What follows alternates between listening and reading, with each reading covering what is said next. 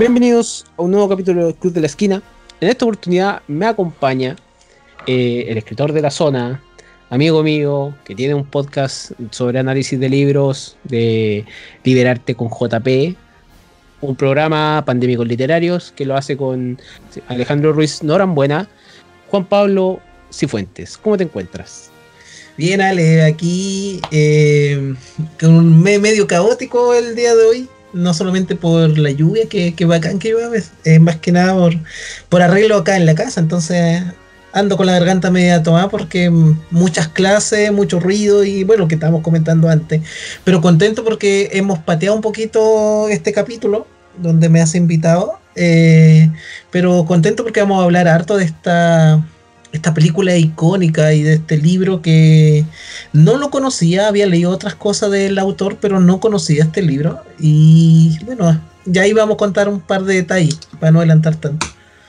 Sí, eh, se me olvidó decir que también eres miembro del CIF, profesor, parece que dije y todas esas cosas. que Tenía un currículum bastante extenso, así que lo, voy a, lo, lo resumí bastante.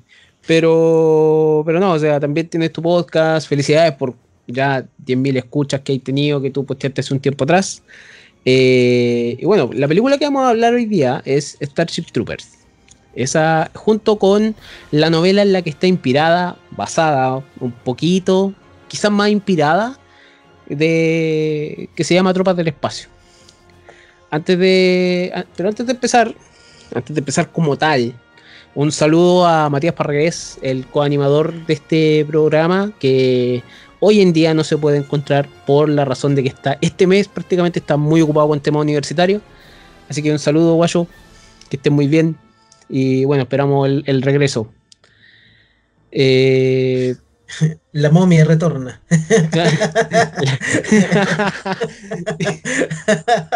esperemos Saludos, que regrese, regrese- esperemos que regrese en una pieza. Pero sí, tenías razón. E- Este, este capítulo lo íbamos a grabar eh, hace cuánto, hace un par de días.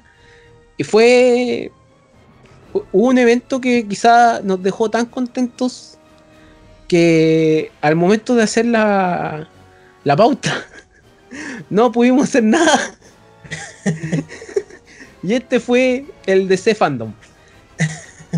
En, poca- en- en pocas palabras, yo lo único que puedo decir es que estoy contento porque no vamos a hablar de la, del, del DC Fandom aquí completamente. Pero lo que se mostró del nuevo Escuadrón Suicida, la nueva película del Escuadrón Suicida, eh, lo, que se, lo que se dijo de la película de Flash, que aún me tiene medio preocupado por- solamente por el director, pero, pero ya va tomando forma. Lo que se mostró del Snyder Cut con ese tráiler glorioso que se pegó ahí, Eso música, a- música muy ad hoc, eh, que es la canción eh, Aleluya, pero la versión, oh, no me acuerdo cómo se llama, pero es la versión también que sale en, en la escena de Watchmen, en la escena de sexo. Me, me gustó mucho la, la forma en la que se presentó todo y prácticamente es una película nueva. Eh, no sé qué más decir, o sea, yo estoy, yo todavía yo creo que estoy flipando, así como dicen en el- con el tráiler.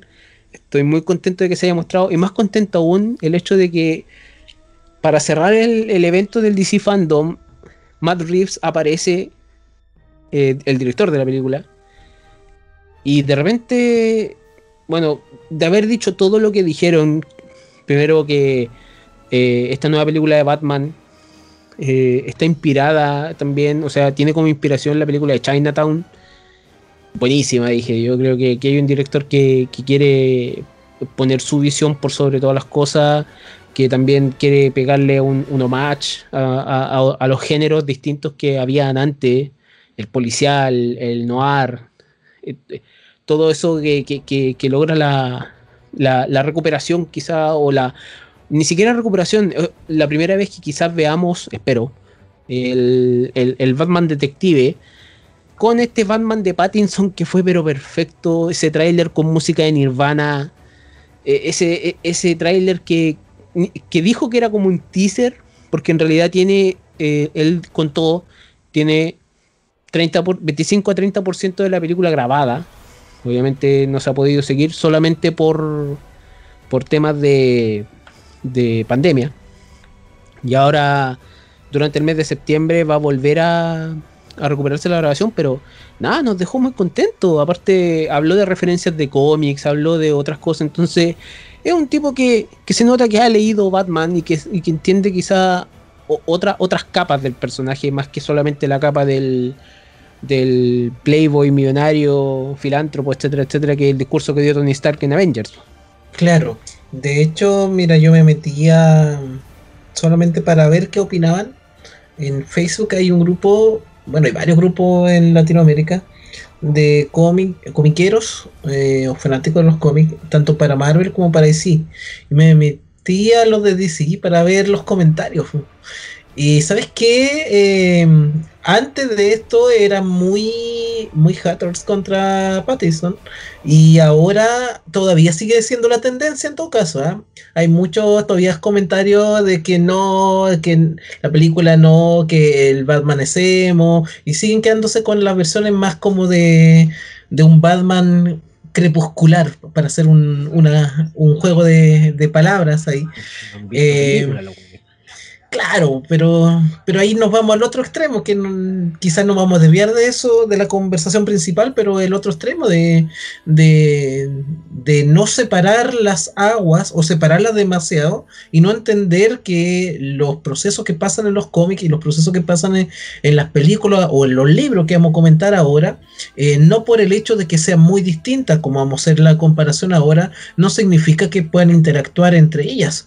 Entonces, em, quedarse con esas versiones tan, tan tajantes eh, es un poco chocante también, porque muchos ya critican, critican demasiado, yo diría, muy haters para sus cosas, eh, sin siquiera haber visto la más, más allá de, de cuánto, el minuto de, de lo que se mostró, aún así sigue siendo la misma lógica del prejuicio, el estereotipo, eh, le falta seguramente más, ver más películas del actor, pero independiente de eso, está como muy preconcebido de que ya sabemos que Batman es, el personaje. Yo creo que debe ser el gran personaje de los cómics, el más leído, el más conocido, el más de todo. Entonces, mucha gente se cree con el derecho de conocer casi todo de Batman y ver nuevas facetas, como lo conversamos el, el otro día, es agradable, dejar de ver el, el, Batman que habla con la voz ronca, ver un Batman más de artes marciales. Alegaba un tipo, de hecho hizo un meme, alegaba que hasta el Batman de Ben Affleck en un segundo mataba como a cinco compadres. Y el otro en el teaser que mostró, eh, que era como más bien un Daredevil negro, le colocaron, eh, en un 5 segundos recién terminaba uno. Claro, porque ah, ejecutaba artes marciales y hacía el otro proceso. Entonces, creo que no entender. Creo que estamos pasando la otra etapa de ser demasiados criticones antes de comenzar algo. Eh, y por el hecho de, a mí me gusta el cómic, pero no por eso voy a tirarle basura literalmente a un, a un, proyecto que ni siquiera he visto más allá de un teaser. Entonces es complicado un poquito eso, pero, pero es parte de, entendiendo que es parte del fandom que ocurra eso, que siempre se divide, no vas a dejar contento a nadie. Y le da como esa, esa carácter de, sabroso, hay que decirlo, ¿vale? Porque, como te digo, ahora ya la discusión es un poco más dividida. Ya hay gente que antes criticaba que ahora ya está empezando como, oye, pero todavía la película no se ha estrenado, veamos, pasó con el Joker lo mismo, de que eh, algunos se enamoraron con el tráiler, otros que no, que esta es una basura, que el mejor era Hugh Ledger, que este Joker nada que ver, etcétera, etcétera. Entonces, yo creo que tiempo al tiempo. Eh, y que la película hable. Si es buena, se va a dar cuenta. Si es mala, también nos vamos a dar cuenta y, lo diremos. Claro, es que lo, que han mostrado hasta ahora se ve bueno. Yo creo que ya, yo con eso, yo, yo creo que hace mucho tiempo, en realidad, no caía en, el tráiler que realmente me emocionara. Dejé de ver tráiler por un buen tiempo. Yo creo que por lo mismo. Y, y la culpa de eso la tiene un poco Marvel con mostrarnos escenas dentro del tráiler, incluso la tiene la Liga de la Justicia, eh, el corte de Widon ya a esta altura, por eh, mostrar escenas dentro de, los trailers que realmente en la película nunca llegaron. Eh, es preferible quizás hacer trailers más cortos, no sé. Entonces yo creo que hace tiempo que no nos compraban tanto con esto, solamente con el marketing, con compro en verde prácticamente. Y, quedé emocionado. Yo no, yo, no fui un detractor de, de Pattinson. Yo dije, yo creo que lo va a hacer bien. Voy a seguir con eso. Si lo hace mal, me voy a tragar mis palabras. pero pero estoy, estoy bastante confiado en que, en que la visión de ahí va, va a estar. E, está en buenas manos. Porque al fin y al cabo, lo hablé ese día con un amigo, me acuerdo cuando salió el tráiler. Y. Chuta, ¿cómo decirlo? Eh, Matt Reeves se pasó por la raja el fandom. o sea, se, pasó por la raja a, toda la, la, gente que dijo, no, mira, juntemos firmas para sacar a Pattinson. Eh, chao, confíen en mí. Yo les voy a mostrar algo bueno. Y, nada, pues, nos mostró algo bueno, nos mostró algo interesante. Tú, tú ni siquiera te, percatas que Batman está en la escena al principio del tráiler hasta que aparece, o sea, hasta que muestran el plano. Porque te, lo muestran, si después de haber visto eso y haber visto el tráiler de nuevo, sale, sale antes, pero es hasta ese momento cuando el traje se ve de maravilla, el traje eh, y todo tiene razón de ser. Este, esta película está basada eh, mayormente en, el año 2 de, Batman. Entonces, él ya, ya tiene cierta experiencia. No la misma experiencia que tiene el, Batman de Affleck, que el Batman de Affleck, por ejemplo, el que ya está, está viejo. Al que ya se puede, se puede asumir que se le murió un Robin. Entonces, pasan un montón de cosas. Aparte, anunciaron que va a haber una serie de Gotham PD, se va a llamar, que va a relatar los eventos de la policía corrupta, por decirlo así, o la, eh, lo que pasa alrededor de la policía corrupta en el año 1 de Batman. Y esta va a ser escrita por el escritor de Los Sopranos, o sea, una serie de ese calibre que, esté en el currículum de esa persona, ya te da la confianza para decir, loco, esa serie va a ser buena y sobre corrupción, mm, mejor todavía. Porque la corrupción de, Gótica es una corrupción que tiene mafia, que tiene muchas cosas, entonces, no sé, yo espero que esta, que esta película sea, sea bien. Y aparte del hecho de que lo otro, una noticia que quizás se venía teorizando hace rato, se venía. Se esperaba la confirmación oficial, el hecho de que eh, durante el panel de la película de Flash, me parece que fue, confirmaron el multiverso. Ahora no va a ser el universo cinematográfico. El nuevo término es multiverso cinematográfico. Lo cual lo encuentro súper interesante porque tiene mucho potencial de explotación. Aquí pueden hacer la cuestión que quieran. Claro. Y la primera cosa que se confirma, Batman de, de Pattinson está ubicado en un universo. Joker de Phoenix está ubicado en otro universo, por ende ninguna de las dos tiene relación con, la otra. Y la, Liga de la y la Liga de la Justicia de Snyder está ubicada en otro universo. Significa que pueden hacer lo que quieran. Y pueden seguir metiéndole cosas. Y esperarnos, pues esperar lo que va a ser el Snyder Cut próximo año, que se confirmó que va a durar 4 horas el esperar Batman próximo año, esperemos que también todas las cosas se graben bien. Y eso, yo creo que la, la DC Fandom nos dejó bastante, bastante hypeados. Con decir que el hype es real, ya creo que fue bastante bueno eh, el hecho de que ese evento haya existido. Sabemos que Marvel está dormido en este momento, pero en cualquier momento puede atacar. En cualquier momento Disney puede atacar ya el, imperio puede atacar aquí.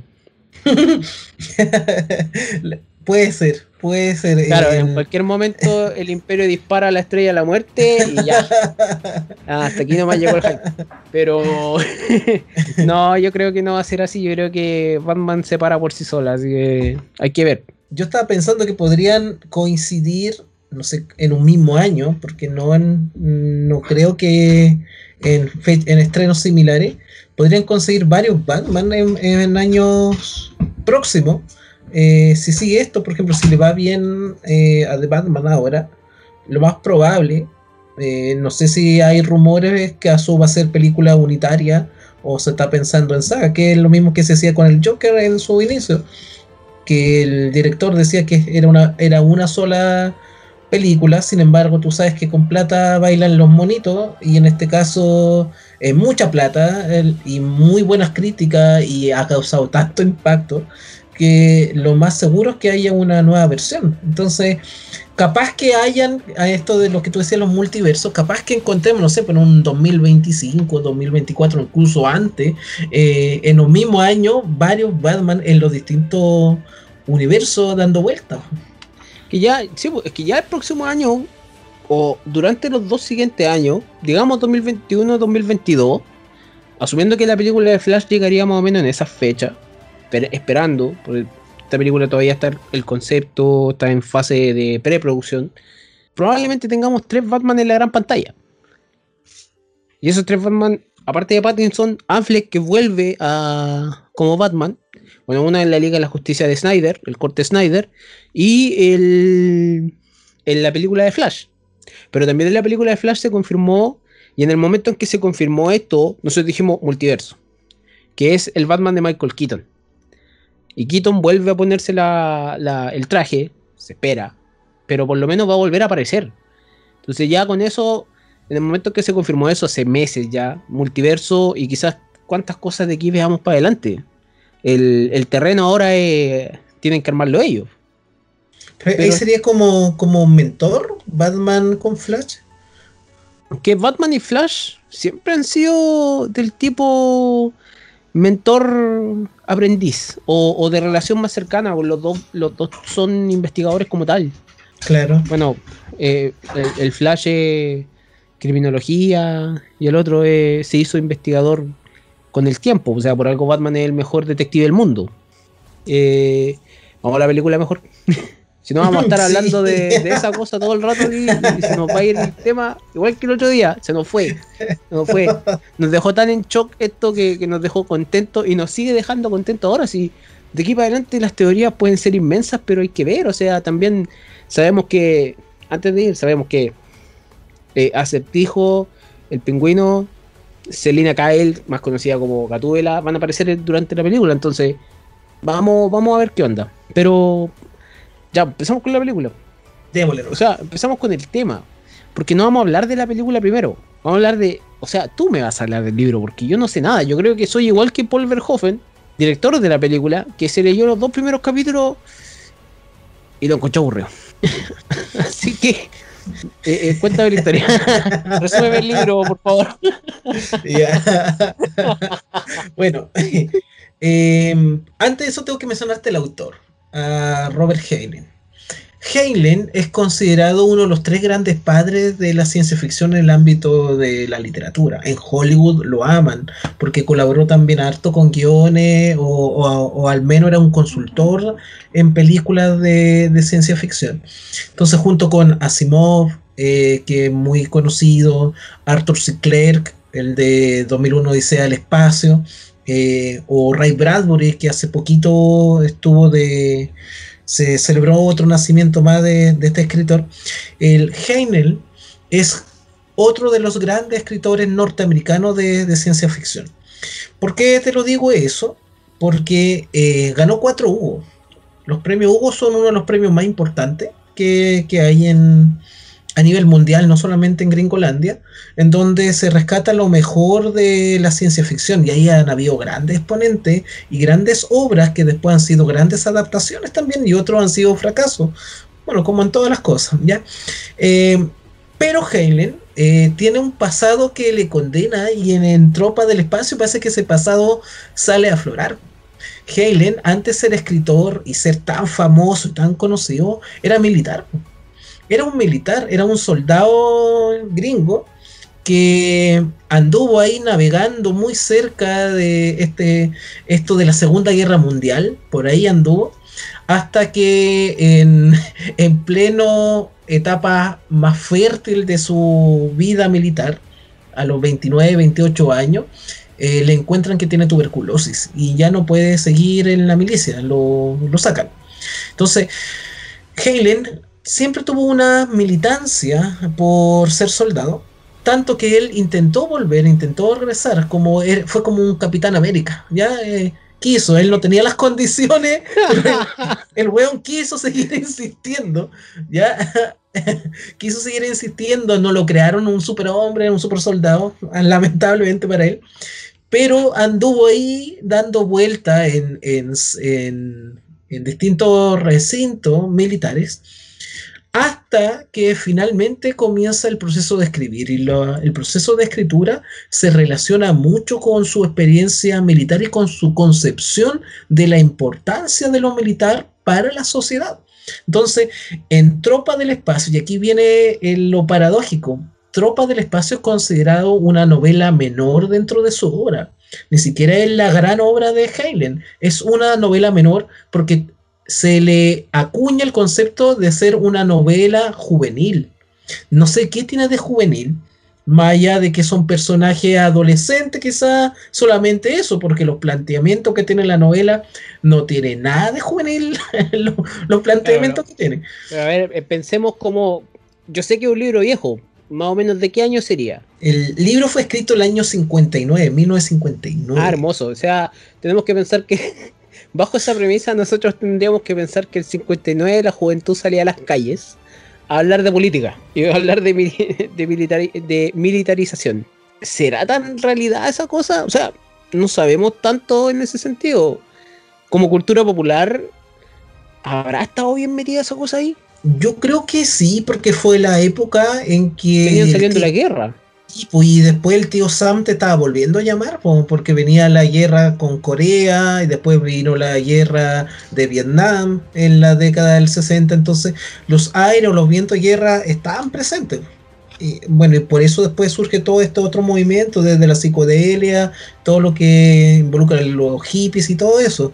¿ya? Eh, pero es como consecuencia de una contracultura que hay pero desde lo establecido, desde la cultura así dominante, era muy fuerte eso, era como, era como ser militar, era como estar en un estatus social superior a un ciudadano normal, de hecho veían a un, a un civil, un, civil era en Gringolandia, no sé si en la actualidad sigue siendo tan así, pero en esa época el, soldado era superior, aunque fuera un soldado raso, ya de el hecho de ser un soldado es ser superior a, la presencia de un civil. Y en Tropa del Espacio, en la novela, lo manifiesta. Y lo que yo veía en la película, en la primera parte, ya sobre todo cuando están en la academia, todavía en la escuela, no la academia, para no hablar del ámbito militar, cuando están en el colegio todavía, eh, ¿sí? también hablan de eso, para no adelantar tanto. Entonces hacen como esa diferencia entre eh, qué es ser ciudadano y qué es ser civil. Entonces, em, catalogarla de novela juvenil me llamó la atención, debo decirlo. Eh, quizás por lo que tú dices de lo que pasaba en aquella época, pero el libro causó polémica, causó dos polémicas. Uno, porque lo ganó, ganó el premio Hugo. Fue increíble que lo haya ganado. Sobre todo después tras leer el libro. de los libros de ciencia ficción, como, como usted aquí está validado por todos. Mira, es como cuando en los Oscar gana una película que todos te quedan marcando. Eh, ¿Ya? ¿Ganó? Eh, ah, ya, ok. No va a ser recordada, ganó. Ya, eh, una película que el otro año se olvida. Claro, que hay varias, pero algo así pasa con Tropa del Espacio. Tropa del Espacio, y te lo digo muy en, lo personal, eh, yo creo que ganó relevancia la novela gracias a la película. La película fue como el gran ícono que derivó en la creación después de los videojuegos y todo lo demás que, que vamos a ir conversando, pero la película es la potente, quizá por lo, visual, llama más la atención que la letra, porque la letra em, es una lectura mm, para nada entretenida. Ahí comparto lo que dice el director neerlandés, eh, de que es, una, es un libro de que eh, no dan ganas de leerlo. Es, como una ciencia ficción demasiado hard, demasiado dura, pero a su vez demasiado pro militar. Entonces llega, llega como a hastiar, eh, llega como a incomodar. No sé si esa era la finalidad que quería hacer Heinlein, pero es una novela que te deja esa sensación de, pucha, tan mal estamos los civiles o, o los militares eh, está muy bien eh, todos los beneficios que tienen en el ámbito de salud, pensiones, porque ellos son superiores a nosotros, porque defienden a la patria, y gracias a eso nosotros podemos dormir tranquilos y, podemos hacer nuestras cosas, porque da como esa sensación de que los soldados son unas máquinas protectoras y que merecen todo el respeto y estar por delante de todo lo demás, a diferencia del civil que incluso es menospreciado. No, y termino esto diciéndote que en Gringolandia se castigaba a los que no iban a, los servicios, que no iban a la guerra, a los que desertaban. Lo mandaban a la cárcel. Sobre todo en la época de la guerra, en la, en la Segunda Guerra Mundial sobre todo, los que no se querían alistar con el tío Sam eh, y salían en el llamado y no se alistaban, los compadres eran, eh, eran buscados y eran enviados a, la cárcel. Entonces muchos arrancaban a la Gran Canadá, oh Canadá, my Canadá, arrancan a Canadá, donde el paraíso del hielo, donde dicen acá no, no, no hacemos el método salvaje de, de los norteamericanos, somos una civilización más avanzada, los canadienses. Eh, otros literalmente terminaban ahí en, en la cárcel. Básicamente eso es en teoría lo que pasa con Tropa del Espacio. Ahora, haciendo como un análisis más en profundidad, en Análisis del Espacio es la historia de un grupo de escolares, por decirlo de alguna forma, como chicos de cuarto medio, ¿ya? Para que lo entiendan en versión chilena. Chicos de cuarto medio que de un momento a otro eh, están eh, tomando decisiones. ¿Qué van a hacer con su futuro? Y dentro de esas decisiones está el ámbito de irse a la academia, irse al ámbito militar. Pero entrar a la academia no es tan sencillo, porque ahí va la nota involucrada tus capacidades y hay rangos, hay clases, hay clasismo incluso dentro del el ámbito de la academia, en donde si eres un flojo de porquería, vaya a ser un soldado que te van a tirar ahí carne cañón, te van a tirar a todo. ¿ya? Si eres más avanzado, iba a ser piloto y así sucesivamente hasta llegar ya a rango de investigación. El punto está en que aquí la historia de, Rico, de Juanito Rico o de Johnny Rico, depende de la traducción, como quieran decirle, en donde vemos Johnny, no es Johnny 100 pesos,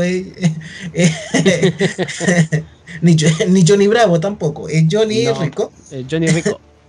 ya, que es filipino y que eh, causó polémica también que fuera filipino y que fuera de una tez más bien morena en la novela. ¿Por qué? Porque Helen eh, intentó siempre, y no solamente en este libro, sino en la gran mayoría de sus textos, siempre que sus personajes fueran, ojalá, muy distintos a los tradicionales. Es decir, huyó de los estereotipos, huyó del blanquito, de ojos de color, eh, tez blanca, qué sé yo, que siempre que era bonito, que era el popular, que después se hacía soldado, no, no, no. Entonces él ubicaba siempre sus libros en contextos tan disímiles, ya sea con personajes de lugares más bien exóticos, Filipinas, ya, entonces, y de ocurrencias de episodios también en lugares no tan comunes, salir de Gringolandia. Bueno, aquí vemos que el paraíso latinoamericano es, Buenos Aires, donde, donde le pasa algo a, esa bella ciudad, por, por decirlo de alguna manera. A la ciudad de la furia se enfurece bastante. El punto está en que hay una disputa entre los humanos con seres alienígenas. Y estos seres alienígenas son los bichos raros, los insectos, como quiera decirle, pero son como arácnidos, son como arañas, ¿ya?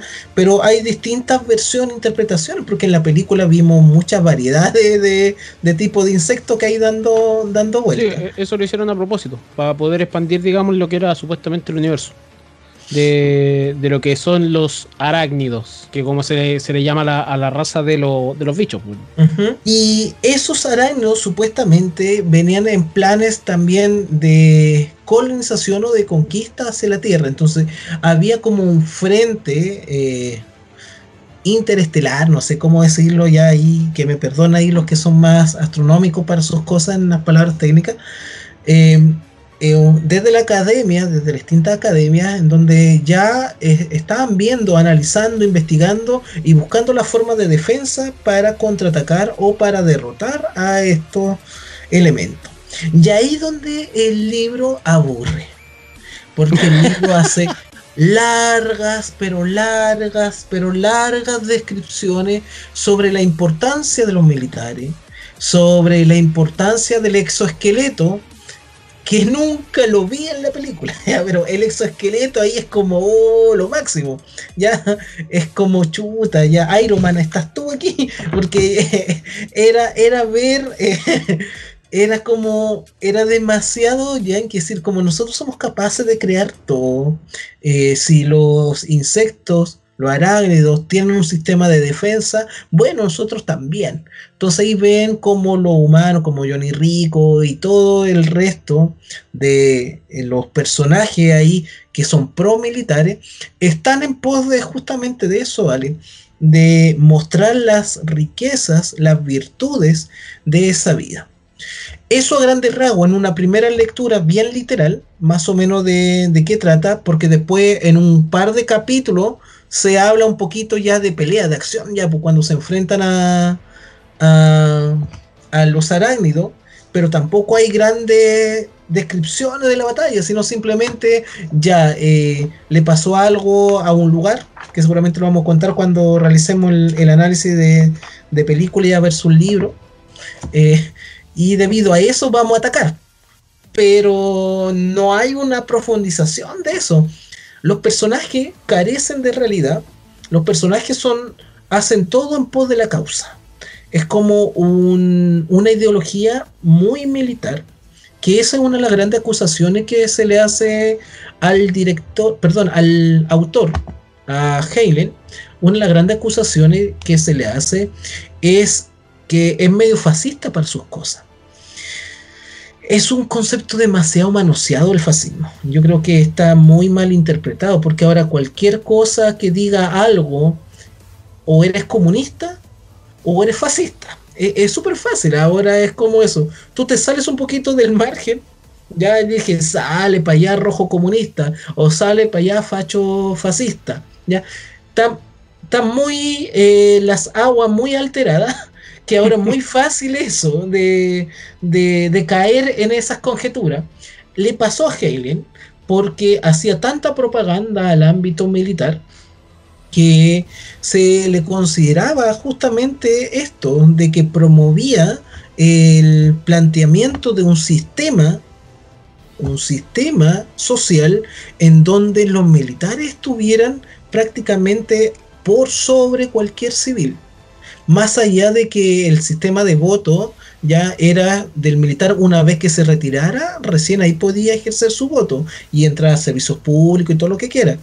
Pero la protección de los militares o el auge de los militares era superior a cualquier gobierno. Y aquí hay un punto en común en que lo, en el libro y en la película el gobierno vale hongo.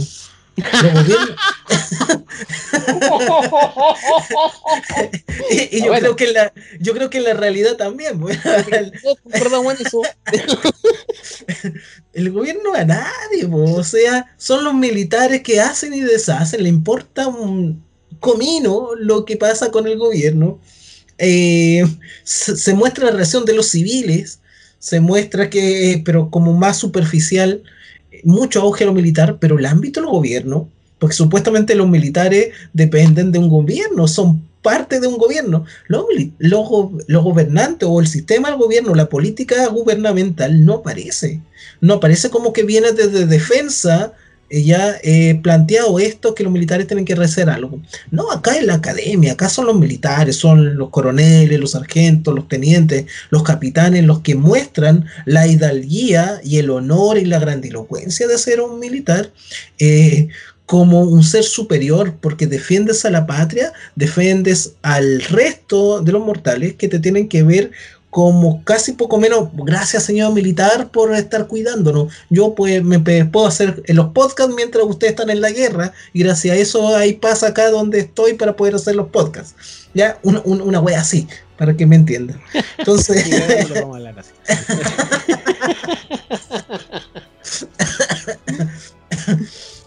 Entonces, básicamente eso, amigo mío, eh, porque al final eh, lo podemos conversar, el, sistema, como no hay gobierno, parece que el verdadero sistema es el sistema de los militares. El sistema militar es el que rige a los civiles y el que rige también la norma parece, obviamente, de, de los que están ahí en las tropas, pues en las tropas espaciales, porque lo que vemos de gobierno a diferencia de otros libros, por ejemplo, Fundación de Asimov, donde vemos que desde el gobierno se diseñan todos los prototipos para, para hacer todo lo demás, la nave espacial, las tropas, qué sé yo, el imperio, pero acá no. Acá es desde eh, los propios militares, como que tienen voz y voto y hacen absolutamente lo que quieran. Y del gobierno, un gobierno ausente, que no sabe mayormente qué es lo que pasa. Entonces hay te uno un punto en común que incluso que hasta con la realidad podemos, podemos vincularlo un poquito. yo creo que, o sea, yo entiendo, yo entendía el libro de esa manera. Yo sabía todas las críticas que tenía el libro, al fascismo, al, al pro militar, a, todo, a todos esos temas que tenía, porque, porque es cuático. Cuático que, que, que un autor que es como muy de ciencia ficción y tiene premios sobre ciencia ficción, eh, quiera también militarizar el espacio. Creo que... Y lo cual eh, la película lo, retrata de una manera muy distinta. Eh, tenemos a, a, Paul Verhoeven, director ya de la película de Robocop, eh, que venía de unos altos y bajos que tuvo respecto a sus películas, que lamentablemente le, costaron, le costaron bastante. Le, costaron bastante. Cuando hablas de bajo, no está hablando de bajo instinto, ¿no es cierto? sí, tenéis Total Recal, Bajo Instinto, Chokers, que son. Chokers me parece que no fue una película que le fue muy bien en su estreno. Eh, incluso cuando tú leís críticas de, de Verhoeven, te decís, él fue el que hizo famoso a la actriz de Bajos Instintos, no por algo bajo, porque porque bueno, sabemos lo que pasó ahí, pero ¿qué es lo que pasa específicamente que ya venía en la pitilla?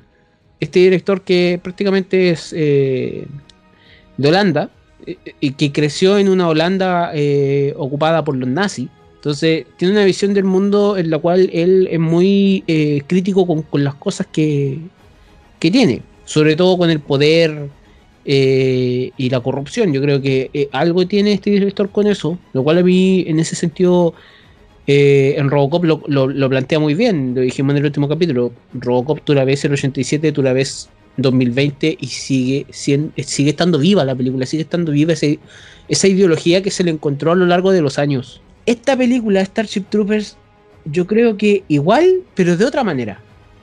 Porque es una película de acción, ciencia ficción, pero con los años ganó una nueva cosa, un nuevo, un nuevo término para describir esta película que es sátira política. Donde la primera cosa que critica es el modo de vivir de las personas que aparecen en esta película. Escrita nuevamente por eh, Ed Neumeyer, que prácticamente también escribió Robocop con él. Entonces, eh, ya habían trabajado juntos, ya tenían todo eso, todo eso. Tenían un equipo de maravilla, tenían a Phil Tippett. Phil Tippett es el que hizo, trabajó también en, lo que fue la creación de Jurassic Park. Incluso Starship Troopers, película estrenada en 1997, en noviembre, tuvo una nominación al Oscar por efectos especiales. Gracias a Phil Tippett. O sea, tenían, tenían potencial. Pero una película que ganó su potencial después de haberse estrenado. O sea, el 96, porque esta película empezó, empezó su proceso como el 94, ya el 95 estaban empezando a armarse para estrenarse el 97, donde el 96 estrenó, Hollywood estrenó El Día de la Independencia, el 97 estrena Hombres de Negro, y de repente aparece esta película, que hoy por hoy está dentro de la. Eh, por lo menos siempre aparece. Si tú buscas los top 100 de las películas, de las mejores películas del 90, esta está en algún lugar. Sí o sí. Pasemos a, a lo que es, digamos, cómo fue la película. Yo creo que, más allá de la grabación, porque ya, ya dije, Verhoeven no leyó el libro. O sea, leyó un poquito y le pareció aburrido y le dijo a Neumeyer, cuéntame el libro. Tal cual. Porque no lo encontró depresivo y aburrido. Y esta película ya había tenido una adaptación previa, que es un OVA. Un OVA es eh, una animación japonesa que viene del término Original Video Animation, técnicamente, lanzada el, el 88. Y me parece que también del 88 es cuando muere el autor. Así es. Y incluso sale ahí la información. Eh, el autor del libro muere, que él fue consultor en esta. En esta. en el OVA. Muere como un, par de meses después de que se lanzó la primera parte. Entonces la película te cuenta. Yo creo que con los estándares de hoy día sería bastante difícil hacer esta película, pero. Eh, la película te cuenta que los personajes. Los. ¿Cuánto? Cuatro principales personajes viven en Buenos Aires, Argentina. Mi Buenos Aires querido, claro, excelente. Me, me, gusta. Claro, el Buenos Aires rubio que todos hemos imaginado alguna vez. Y entonces con todo el respeto, con todo el respeto a mis amigos argentinos, que hasta ellos se molestan por esto. Yo no sé por qué cuando, bueno, se sabe, e, estereotipo, el estereotipo del argentino supuestamente es, no, que ellos son rubios descendientes de italianos. Da lo mismo. Pero eh, cuando te presentan rubios y prácticamente salidos de telenovela, no es creíble. Entonces te presentan a Johnny Rico, interpretado por Casper Van, Dien, Van Dier. prácticamente eh, él, bueno, él es Johnny Rico, Dina Meyer como eh, Dizzy, Denise Richard, una modelo, como Carmen Ibáñez, que en el OVA se llamaba Carmencita Ibáñez y es súper entretenido escuchar a, a los japoneses decir Carmencita.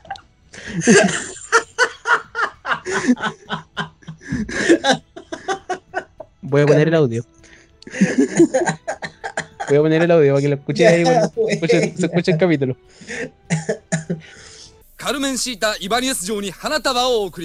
Aparece también Neil Patrick Harris, quien hoy en día conocemos por salir en Joven Your Mother y en otras producciones, que en ese tiempo ya era bastante conocido por, tener, digamos, eh, programas varios, de uno de ciencia y una serie. Aparece como Carl Jenkins, súper español, súper latino el apellido, tengo que decir. Clancy Brown como el sargento Sim, Clancy, Clancy Brown es súper conocido dentro del ambiente de la cultura pop porque eh, él hace muchas voces de muchas cosas animadas. Y bueno, la última vez que lo vi en la serie de Flash, aparece como el coronel, un coronel que quiere atrapar a, Flash. Y fue Black Hand en la película de Warcraft. Aparece Michael Ironside como Jean Ras el, un coronel me parece que. Un teniente que, teniente, este personaje es la fusión de dos personajes del libro, que es el profesor y el líder del escuadrón de, los, de los cuello duro. No sé, no sé cómo se llamará en, español. En, la traducción, o generalmente salen los roughnecks, los cuello duros o los cuello duros, que son el pelotón donde van a, van a terminar, digamos, todos los personajes. Y como, como, como dato, nomás como dato, en algunas partes de, la película aparece Dean Norris, quien después conoceríamos como el cuñado de Walter White en Breaking Bad, el de la DEA, que no recuerdo ya su nombre. ¿Qué es lo que pasa? Que esta película se graba y, y, se pide un presupuesto que era 30 millones más de lo que era Jurassic Park. Y le dijeron que no, grábalo con menos. Así que tuvieron que hacer bastantes cosas para poder, digamos, echar a andar el proyecto. Y eso fue contratar a, a quien ya dije, a Phil Tippett. Tippett logró que este proyecto fuera adelante imaginando al, bicho, porque prácticamente él hizo el bicho. Él diseñó al bicho, a, los arácnidos. Y una vez que todo esto estaba en marcha, Verhoeven se tira la, la mayor jugada que podía hacer en ese momento es hacer que la película tenga más conciencia que el libro. Y eso es prácticamente tener una, mente pensante. No obedecer por obedecer, sino que obedecer por porque, no sé, eh, también existen sentimientos de por medio. Meterle lo típico, la, típica fórmula de la película de, no entera y entera también. La relación de los amigos, la, el amor y, la, y las buenas costumbres, por la muerte de los papás, alguna cosa le tenéis que, meter. No sé. Lo primero que se, que se estudia en esta película, primero es que es el siglo 23. Ya no estamos en el siglo 21 ni 22, estamos en el siglo 23. Supuestamente todo futurista. Y, ya, y, y en cierto sentido casi se ve futurista, entre comillas yo diría yo, porque hay cosas que, que realmente todavía... Yo eh, volví a ver la película y yo me reí bastante viendo la película y dije, ¿cómo puedes hacer? Porque ellos empiezan como si estuvieran ya en cuarto medio en Chile, o están en el último curso de la secundaria, de- del colegio, en el último curso, independiente de cómo se llame a nivel latinoamericano, y juegan fútbol americano, pero en un salón. Es como, es como el baby fútbol americano, Deberían jugar fútbol, pues si son argentinos, pues no fútbol americano. Claro, pues esa es la cosa. Deberían jugar fútbol.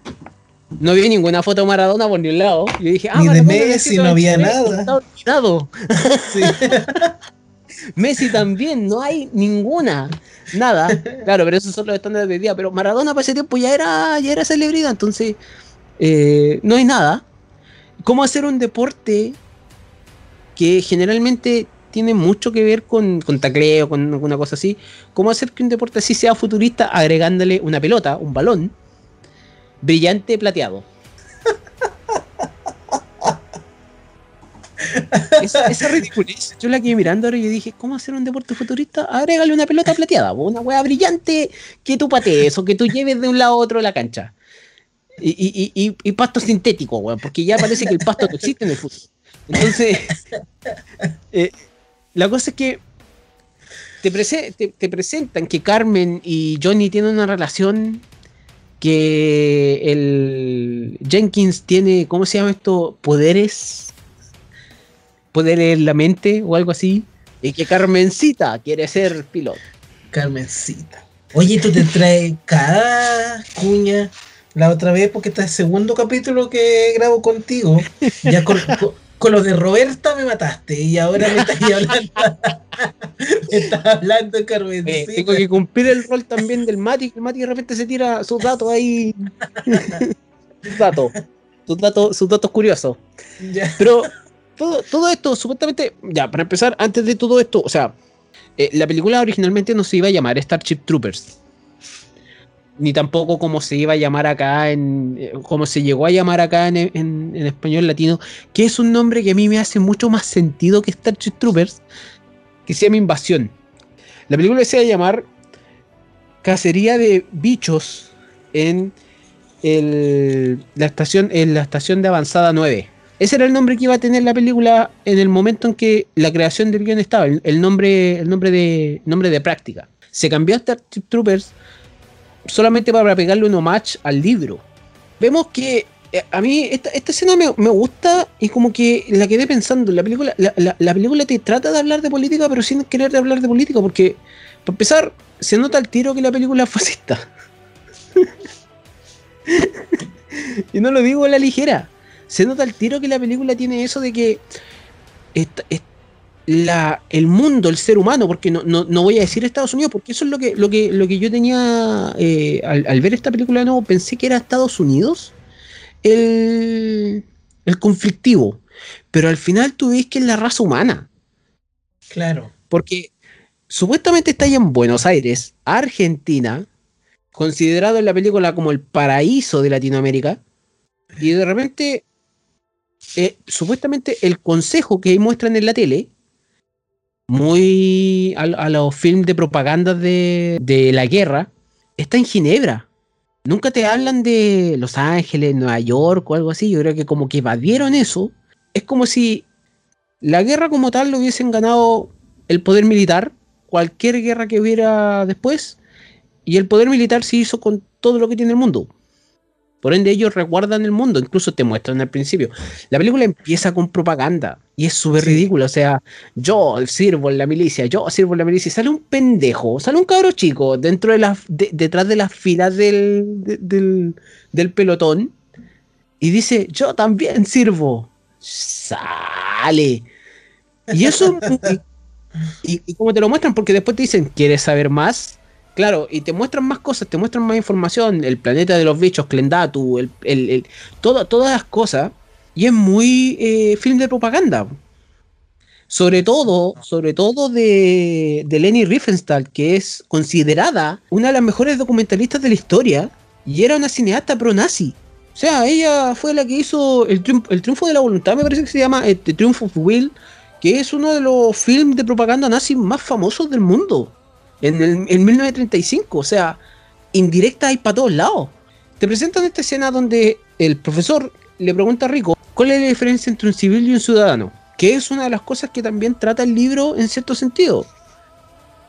Que el civil no tiene por qué preocuparse de ni una hueá. El ciudadano es el que prácticamente defiende a la nación, es el que se pone la responsabilidad de la nación en su espalda, el que quiere protegerla, etcétera, etcétera. Y para ser ciudadano, tenéis que servir en la milicia. Es la única manera de hacer carrera en tu vida según Starship Troopers. Hoy en día eh, está muy. Eh, eh, está, bien.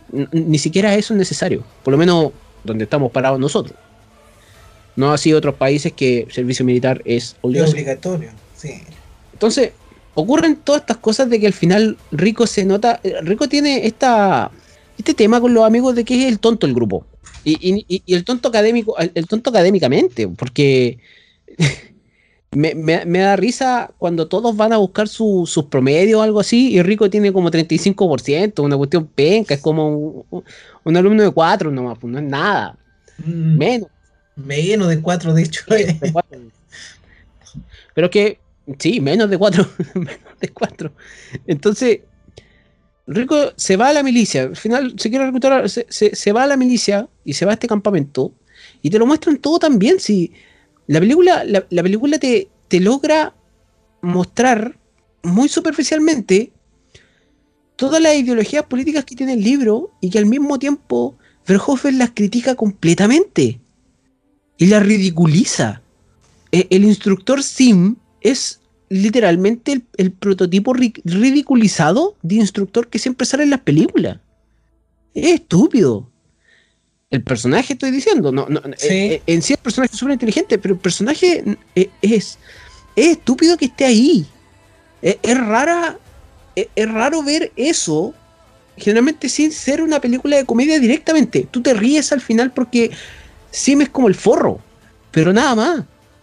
Y, Rico se pega el, se pega el cagazo, llega Dizzy, todos tienen esta el medio cagazo que se pegó en todo caso. ¿eh? Pero antes de llegar al cagazo, aquí está otro, otro dato freak que siempre yo sabía esta película y, esta, esta, esta, película tiene dos desnudos que pudieron quedar en el corte final. El, estos dos, desnudos, técnicamente, eh, son, bueno, uno que pasa más adelante con DC. Y el primero es en, la, en las duchas. Todo el pelotón se está duchando y se está conociendo mejor. Que todo esto me gusta porque Sim dice, si hay alguien de ustedes que me puede derribar, como que va a ser líder de pelotón o algo así, y le quiebra el brazo a, uno de sus reclutas de una, y después ese, recluta aparece en la escena del comedor, de cuando están comiendo, aparece con una, una cosa puesta en el brazo que tiene agüita, y como recuperado la tecnología del futuro. Y siempre aparecen con agua, sí. Sí, sí, sí. Pero eh, en esto, esta escena donde todos se están comunicando porque hay uno de ellos que quiere ser escritor y empieza a preguntarle a todos qué quieren ser. La, afroamericana dice que ella quiere ser quiere tener una carrera política, pero para entrar a la carrera política tiene que ser militar primero. O sea, tiene que estar eh, sirviendo dos años. Una quiere ser mamá. El otro quiere ser eh, mariscal del cielo, que es lo más bacán de, de ahí. El otro quería ser, no me acuerdo qué, y así sucesivamente que llegan a rico. Pero la cosa es que todos en esa escena, mujeres y hombres, al mismo tiempo en la ducha, están desnudos. La única razón por la cual esa escena está ahí es porque, bueno, sentían ciertas incomodidades. Y le dijeron, nosotros te filmamos esta escena a Paul Verhoeven, pero tú también tenés que estar desnudo en la escena. O sea, tú también tenés que estar desnudo cuando grabemos esta escena. Así que por algo está la escena ahí. Y, resulta bien, yo creo que nunca. Esa escena ni siquiera incomoda. Incluso Paul Verhoeven dice que la censura en Estados Unidos era tan rara para él y no la podía entender de que un desnudo en su película podía censurar completamente la película, pero para mostrar un cuerpo mutilado por algo, nada. Entonces, incluso que ya a esa altura había mostrado la muerte en la película, donde el bicho mata al periodista al, al, al, reportero de guerra ese que está ahí.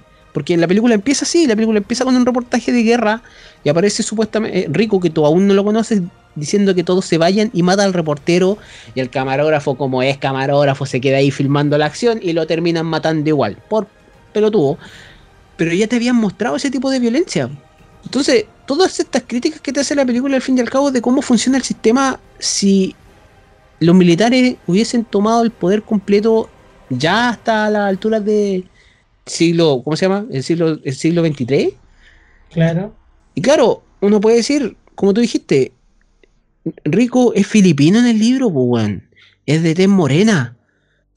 Y resulta que en la película te ponen a Carper Van Dien, supuestamente argentino, rubio, y, no tenéis por dónde perderte, pues, weón. Supuestamente, supuestamente esto es el prototipo de humano del futuro. Que, también es, Bueno, ahí es donde se pega el cagazo después cuando logra ser líder de pelotón y le saca el casco al, campesino, porque es el que muere el campesino del grupo. Y supuestamente Rico lo echan. Y ahí aparece un meteorito que supuestamente cae a la Tierra y se pitea a Buenos Aires. La ciudad de la furia, hasta ahí llegó. Hasta ahí llegó, como dicen ahí mismo en la noticia, el paraíso latinoamericano. Pero te lo muestran. Aquí, aquí es donde una de las grandes críticas de la película aparece.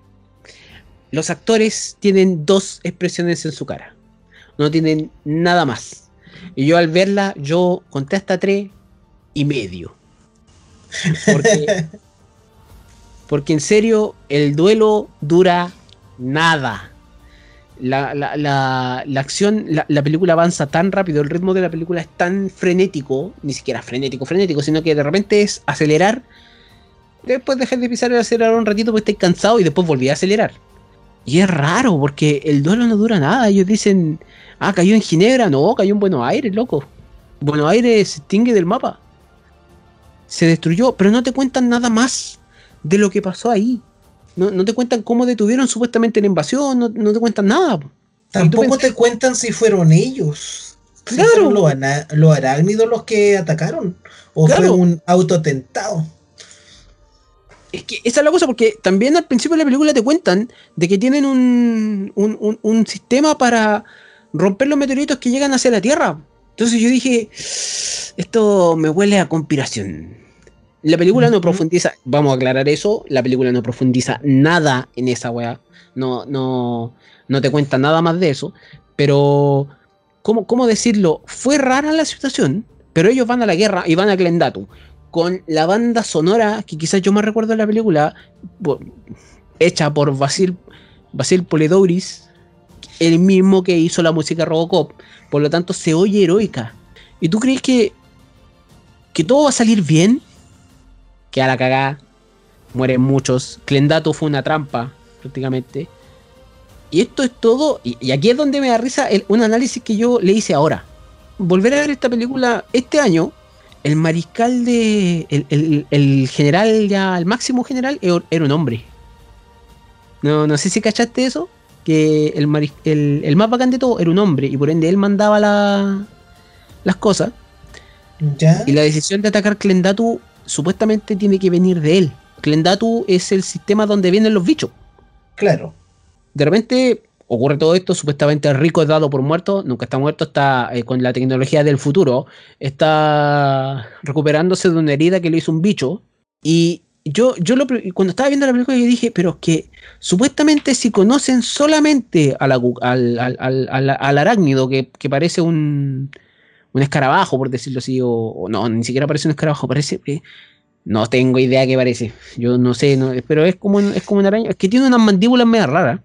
Dejémoslo un arácnido nomás, un arácnido evolucionado. No, no, conocen los otros bichos, supuestamente. Así como el libro te explica. El libro, eh, o sea, el libro no te. No te. No te incursionan más bichos. Verhoeven crearon más bichos para esta película. Y ahí crean el escarabajo cube fuego, el, el, otro, el volador que corta cabeza. Claro. Etcétera, etcétera. Que, son buenas adiciones a, la acción de la película. Y resulta que al, mariscal este, ya, digámosle, este es el mariscal del cielo, este es el, el más bacán. Lo cambian por una mujer y llega la mujer y lo primero que dice, tenemos que entender al bicho para poder derrotarlo. Y yo dije, ese es pensamiento inteligente para irte a una batalla, weón. La mujer es más funcional que el hombre, weón. Y chuta, vemos de nuevo que se van a la batalla, que llegan a, esta cuestión, conocen a, a los Roughnecks, que son prácticamente el escuadrón que tiene más, más, más, muertes de, bichos de toda la milicia, donde Rico ya lo primero que quiere ser es oficial y toda la cuestión. Después de haberse mandado el cagazo en la, escuela, eh, ¿tú querés que ese buen sea oficial? No. Pero la película. Ahí aparece, ahí aparece la, jugada de, del escarabajo, el, que le tira por arriba, le rompe, le rompe un poquito el caparazón y le mete una bomba para adentro y explota. Y yo todavía seguía diciendo, estos efectos son muy rupturistas, son muy buenos. Al día de hoy son efectos muy buenos. Y la película te sigue criticando el hecho de cómo, cómo un militar avanza en rango. Como se mueren tan rápido, Rico sube de cabo a oficial a eh, primer oficial. sube todas las cuestiones hasta llegar a coronel. Porque los güeyes se murieron. claro. De la nada. de hecho, de hecho, cuando, cuando había subido Ale, cuando había subido por mérito propio en la película, lo degradaron por el cagazo que se mandó. Sí, pues, pero tampoco era mérito propio, era mérito de él y DC, que dice la, enamorada de, el amor no correspondido, como, decirlo así. ella está enamorada de Rico, pero él, él la tiene frencionada. Sí. Y y, yo veía esta película y me reí tanto, la muerte. Y una cosa que Verhoeven sabe poner, yo creo que sabe ponerlas bien. Las muertes tienen que ser grotescas y yo creo que al mismo tiempo está criticando al mismo Consejo de Censura de Estados Unidos. Es decir, mi película tiene muertes grotescas y no me están censurando. Yo puedo hacer lo que quiera y cualquiera puede hacer lo que quiera con esa cuestión. Lamentablemente está cementando su carrera afuera de Hollywood ya, porque la película que hizo después tampoco le fue tan bien, pero también no es mala, que fue El hombre invisible y El hombre sin sombra. Y, fue la última película que hizo en Gringolandia como tal. En mucho tiempo. Claro. la película te sigue contando cosas, te sigue mostrando muerte. No te podía encariñar con ningún personaje porque te los mata. El. DC te la mata. DC cuando estaba empezando a ser ya bien, te la mata. Te, colocan que existe un bicho inteligente. Yo me cago la risa de esto. Me, jodo la risa de esto. A mí me gusta el pensamiento de, siempre esperar lo desconocido. Y cuando te dicen existe un bicho inteligente y tú dices, ya quiero verlo. Yo lo primero que dije cuando vi la primera, primera en la película, quiero verlo. ¿Cuál es? ¿Cómo es? Mientras que te colocan al típico, al típico weón, vamos a decirlo así, al típico weón que dice que esas cuestiones son mentiras, que son patrañas, que son todas esas cuestiones. Y en la discusión de esos dos profesores o doctores que están ahí, que, oh, existe un bicho que habla, me siento ofendido de que exista ese pensamiento, no puede existir ese pensamiento, mientras que la mujer que está ahí está diciendo, hay mucho que nosotros no conocemos, y al final le tiene que parar la, la discusión al otro pisándole el pie. Es como, déjate hablar, weá, si existe el bicho. No, es que me siento ofendido con lo que te estáis diciendo. Dime cuándo, cómo no se parecen a las discusiones que tienen hoy día los estúpidos en la tele, weón. Budes, hay un montón. hay un montón de ahí. Los dueños de la verdad, básicamente, porque su verdad se basa en ideología o en estilos de vida. Yo creo que ni siquiera porque haya un. Eh, ahí la materia gris esté funcionando, ¿no? Eh, es como replican su realidad, replican lo que le enseñaron, replican lo que ven desde la comodidad en donde están, entonces no utilizan mucho materia gris básicamente por eso. No, entonces que aparece la otra mujer y, que habla de este bicho pensante. Yo igual estaba esperando el bicho pensante, pero me caí la risa cuando lo vi. ¿ah? Debo decir que me caí la risa y yo dije, mira, y esta, esta tontera era. este era el gran pensante. La cosa es que ya, tenéis muerto DC, tenéis muerto a la mayoría de los personajes, tenéis que ya la está quedando la cagada, están en planeta P, supuestamente. Ese planeta se llama el planeta P. Y resulta que ya habíamos visto a Neil Patrick Harris de vuelta. La, la primera vez, Neil Patrick Harris lo vemos al principio Lo vemos el día que, se, lo van a, que se va al reclutamiento, que es prácticamente que le dicen, me tocó juego y estrategia o algo así, y, él se va a, una academia eh, a espionaje, espionaje militar. Después aparece en la televisión, con, te gustaría saber más, con esas propagandas que aparecían de la nada en la película, con propagandas ridículas, pues sí, eh, la, estupidez de ver a esa, a esa, mamá que estaba feliz porque su hijo estaba matando cucarachas, es como decir, esos son los cabros que yo quiero criar. No, pues es estúpido, es todo el rato estupidez. Es todo el rato estupidez. Y después aparece el, eh, aparece al final. Resulta que el bicho lo, lo crearon. Eh, es que, es que, yo veo ese bicho y yo veo algo tan hermosamente creado. yo, yo veo una cosa muy distinta a la que vaya a ver tú, porque tú decís, ese es el bicho. Y yo digo, loco, si ese bicho es el inteligente, yo espero que haya uno mejor. Uno más inteligente que ese. Tiene que haber algo más. y está tan hermosamente creado ese, ese gusano enorme, ni siquiera enorme, es un gusano gigante, inflado, con harto ojo y un tentáculo. O sea, un, un, punzón, por decirlo así. No sé cómo se llamará eso. Es como cuando los colibríes te chupan el, néctar. Ya, este weón chupa cerebro. Y supuestamente aprende. y ahí matan matan a ocho personajes más y, y, chuta, Michael Ironside ya para estas alturas también estaba muerto, lo cortan por la mitad, Rico lo tiene que matar, no, ya. Las muertes de esta película son. Cuando pasa el bicho decapitador, es hermoso. Yo dije, mira, mira cómo está hecho eso. Y él, aparece este bicho. Y, y, yo creo que lo único que pensó en esta película el bicho de mierda fue que eso que tenía en la mano Rico era una granada de verdad. Por ende, en cualquier momento explota. Pero bueno, ya, yo te voy a hablar de la de las incongruencias que encuentro, sobre todo en guion. Eh, vemos a Rico que eh, cuando está este bicho que tira fuego y que está dejando la pura cagada y está matando a todos los compadres, este se le, sí, se le tira encima, ¿ya? Ya empieza ahí como a domarlo, ya como un jinete que empieza a domar a, este, este, compadre y donde finalmente ahí o sea, el héroe logra derrotarlo.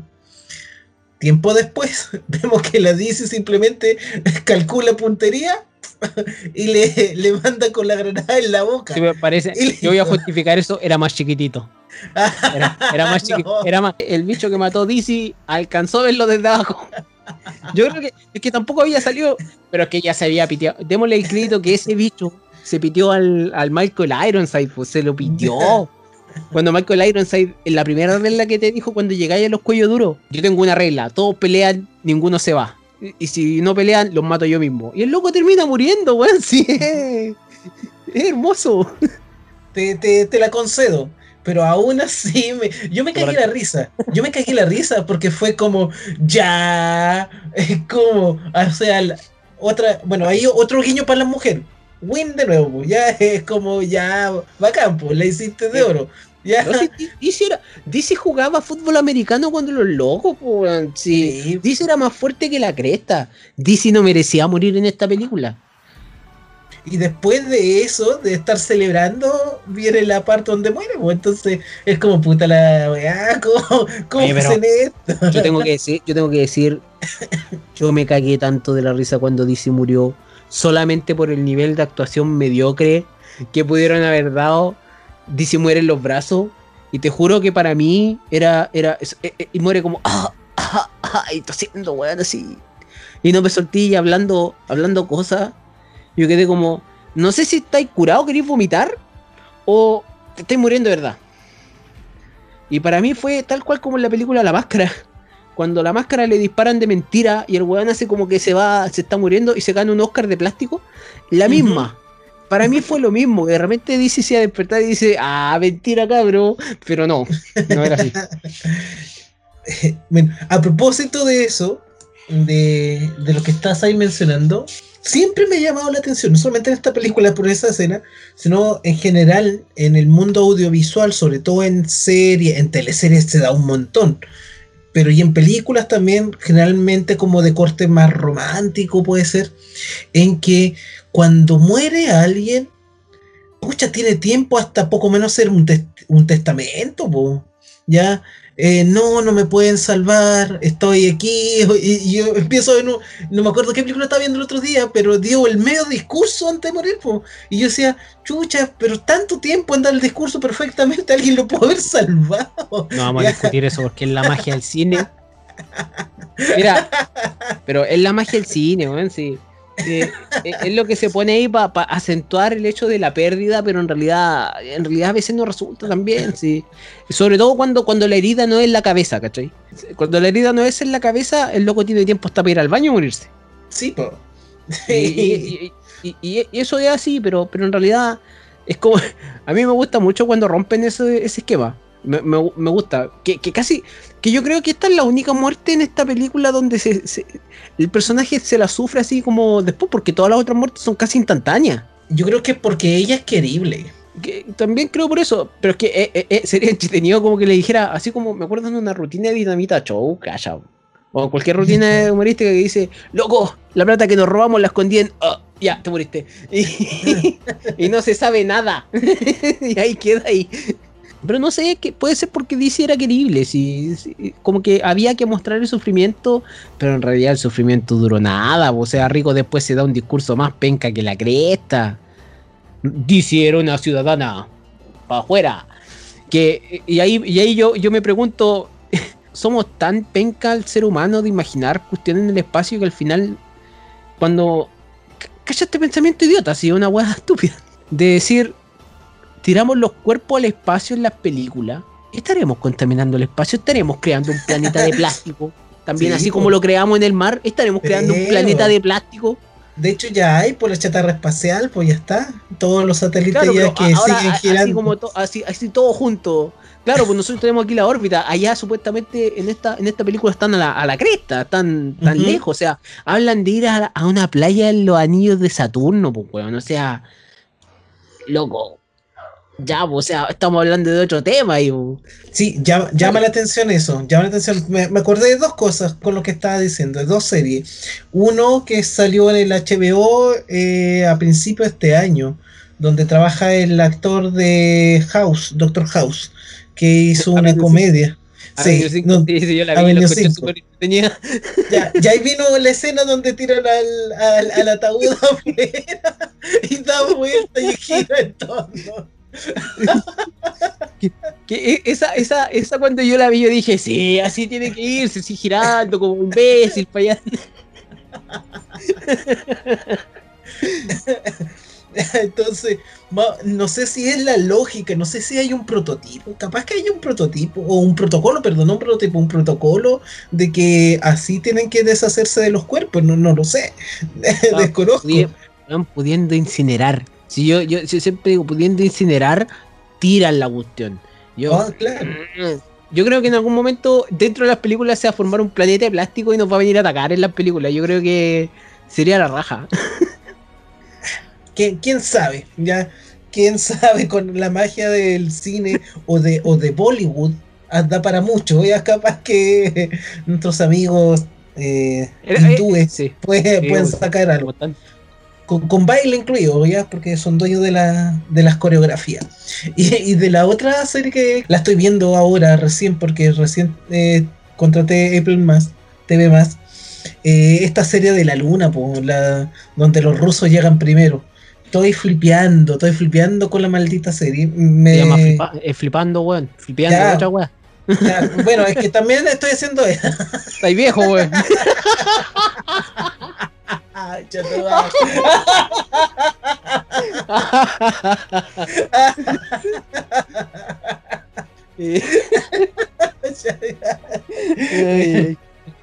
Estoy alucinando con la.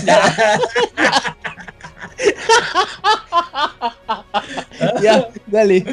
Dice, oh, Dios mío, carajo, cielo, recorcholis. Me, me tiene anonadado. Ya, la, la serie no la cagó. La cagó jamás. No, súper buena. Yo te dije que era buena. iba a encontrar una calidad porque no tengo tanta cultura, eh, no conozco tanto a los actores o al elenco que está ahí, pero eh, me dejé fascinar por el guion, por la historia, por la trama. Recién terminé de ver el tercer capítulo donde están las mujeres ahí, porque necesitan mujer porque llegó una soviética ya, entonces están buscando Sí, pues, el eh, estereotipo esta, gringo. esta- esta- esta serie relata la historia de si Rusia hubiese ganado la carrera espacial. Una ucronía. Eso en términos de ciencia ficción. Ya un, un cambio temporal donde en la ucronía es como el que hubiera pasado, sí. Entonces, eh, me llamó la atención y lo, lo coloco aquí como guiño, ya que estamos hablando como de space opera, aunque esta no es una space opera, pero est- esta carrera espacial ucrónica es es súper entretenida. ¿Sabes por qué te la menciono? Porque eh, eh, la película que estamos analizando ahora, que es futurista, yo la veo y digo, pucha, en el futuro no hay cambio de look, no hay nadie, todos con los mismos peinaditos, todo ordenadito, incluso en la escuela, eso es como más futurista ver a los cabros ahora, pues. Ahora con, la, con las tribus urbanas, con distintos ámbitos, allá están, son todos como bien piolitas, no, no, no veía ninguno, por ejemplo, no sé, te lo comparo con otra película que, que se muestra que es futurista. Y, y tú me decís, ah, ya, pero que ahí había presupuesto para hacer eso. Ya, pero un corte de en, pelo. esta- en este igual, no sé en este igual. Sí. Ya, pero en por ejemplo, presupuesto. voy a hablarte de la película que a ti te encanta, por ejemplo, en el quinto elemento. Ya, ¿Qué te pasa? de- de- A ver. ya, Ah, pues, ya, ya- ya de tener, por ejemplo, eh, el pelo de un color distinto, un naranjo, ya, así bien, bien enérgico, ya, ya te da otro toque, pues, los distintos ámbitos, los trajes. Acá es como ver simplemente y creer que es, es el siglo XXIII porque te dicen que es el siglo XXIII. Pero grande guiño, como que no les preocupó mayormente la atención.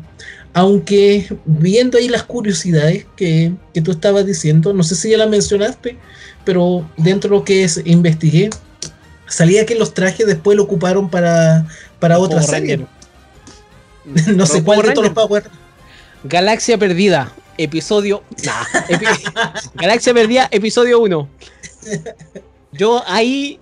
Yo, yo la primera cosa que vi, por ejemplo, cuando. cuando, cuando me, me acuerdo, me acuerdo específicamente hasta en qué canal se estrenó. Todavía se llamaba Fox Kid. No se llamaba Disney Channel, ni Jetix todavía, ni nada de eso. Se estrena los Power Rangers y la primera cosa que ves en el primer capítulo, en el segundo capítulo, es los trajes de Starship Troopers. Los mismos. Y fue como, oh, lo usaron. Y se usaron porque hicieron demasiados props. Hicieron, hicieron más de mil props para esta película. O sea, props que de repente se iban a morir. O sea, no es, como tú decís, no es una space opera. Es una película de guerra en el espacio, pero sin ser space opera. Porque es muy aterrizada en base a que toda la acción se debe a la, a la, a- la, a la milicia. Claro. Chuta, no sé qué más decir de esta película. O sea, creo que claramente una crítica al, al sistema que, que- que más encima tiene, tiene su inspiración en los uniformes nazis, en lo- los plomos. Así es. Claramente no es igual al libro, sabemos. O sea, Johnny Rico es filipino, y aquí en la película es, es rubio y de tez blanca. Y argentino. Y, y- y supuestamente argentino. Eso, eso hay que recalcarlo. Es como cuando te dicen, no, mira, él es de México, pero él, te ponen un, un actor que no es de México. Que hoy en día se está pidiendo, para los estándares de hoy en día, se pide esa natu- naturalidad. Se pide hasta que si el loco habla ruso, que hable ruso, que no hable el acento gringo con ruso. Pero, pero son, son, son los tiempos. Yo creo que esta película merece un, se merecía el revisionado, por decirlo así, solamente porque los estándares de, que critica la película son estándares que se critican hoy en día también. Son el tema de ir a la guerra porque sí, son el tema de vivir en el conflicto. De, querer también tener el conflicto. Si cuando tú, tú, tú lo pensáis mejor, el- bueno, Verhoeven lo dijo, lo dijo. Me inspiré también para poder hacer los monstruos en la película Dem, que es una película del 30 y, del 54, y Man- La Mantis Asesina, que es del 67, que son, son películas que son, resultaron de la imaginación que llegó después de la guerra. Son, son películas donde prácticamente el- es, como, es como el tema de Godzilla. Se crea por el tema de las radiaciones. Y la radiación es obviamente el tema de la bomba. Es súper delicado el tema, pero incluye el hecho de que la cultura popular sí o sí va, va, va a, a, a dejar una huella de alguna manera. La huella de Godzilla es una huella que vemos hasta el día de hoy y es maravillosa en algunos sentidos. En algunos no, pero en la mayoría sí. Y resulta que esta, esta película está hecha en un Estados Unidos supuestamente posguerra, posguerra fría. Entonces, todavía ellos tienen esa, esa, esa costumbre de, decir, ya, ¿qué pasa si hubiésemos ganado y que más encima eh, seamos fascistas? Eh, eh, yo esta, esta, este, esta película también la veo como un what if, un Elseworlds, por decirlo así. Podría, podría seguir de esa manera porque influyó tanto en lo que es la cultura popular, se quiera o no se quiera para muchas personas, porque es una buena película de acción, yo creo, y al mismo tiempo tiene una muy buena muerte y una muy buena expansión, pero también es una muy buena sátira, pero funcionó en crear un juego que fue tan grande, fue tan bacán, hasta el día de hoy sigue dejando huella, que es el juego de StarCraft, que prácticamente, incluso hace un tiempo atrás, porque cuarentena, me jugué la, la, campaña del StarCraft 2.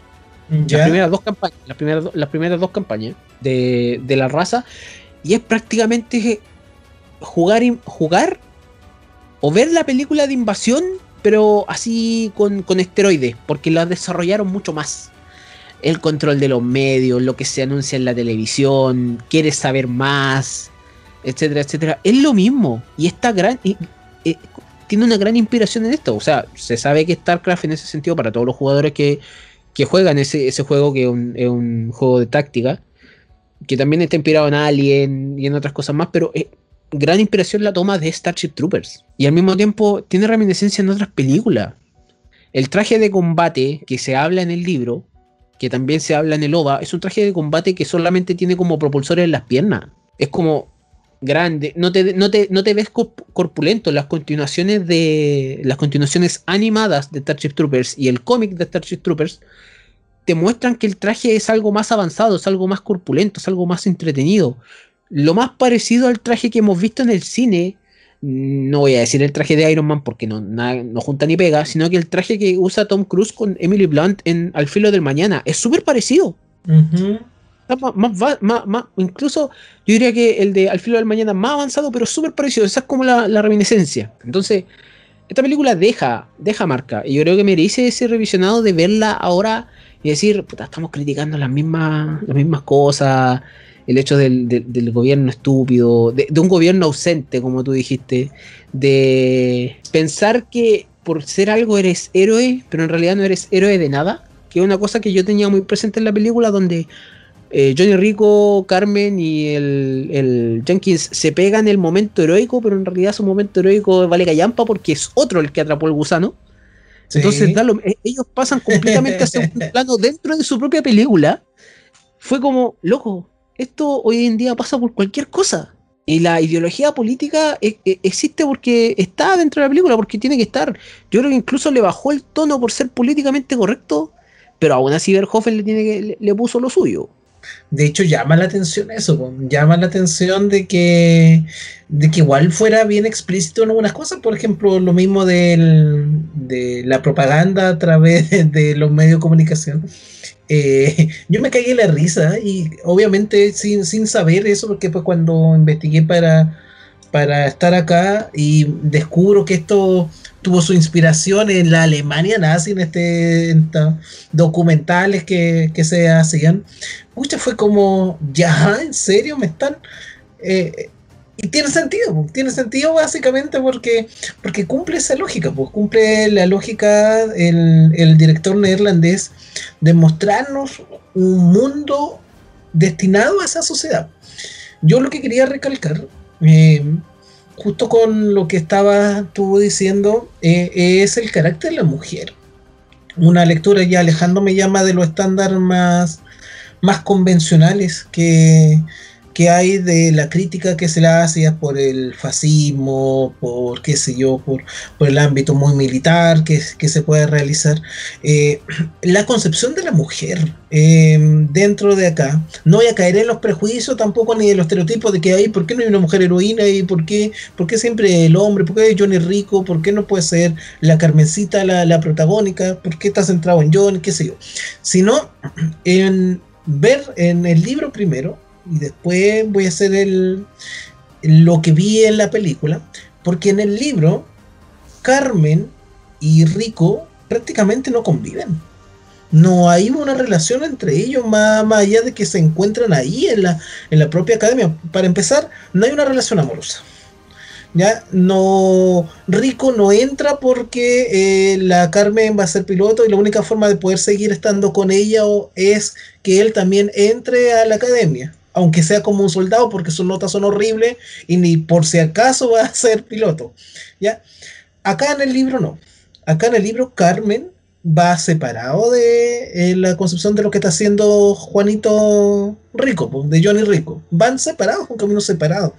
En algún momento, cuando se encuentran en el libro, en una de las peleas, se encuentra la piloto, Carmen, se encuentra con Johnny Rico, y ahí como se insinúa como miradas, como que un traspaso era como amor platónico, como que, wow, tienes como que, oye, eres bacán, sí, tú también eres bacán, es como una cosa así media platónica, ya, por el ámbito militar, porque ambos ejercen como muy bien su labor, que se insinúa ahí como que puede que ocurra algo.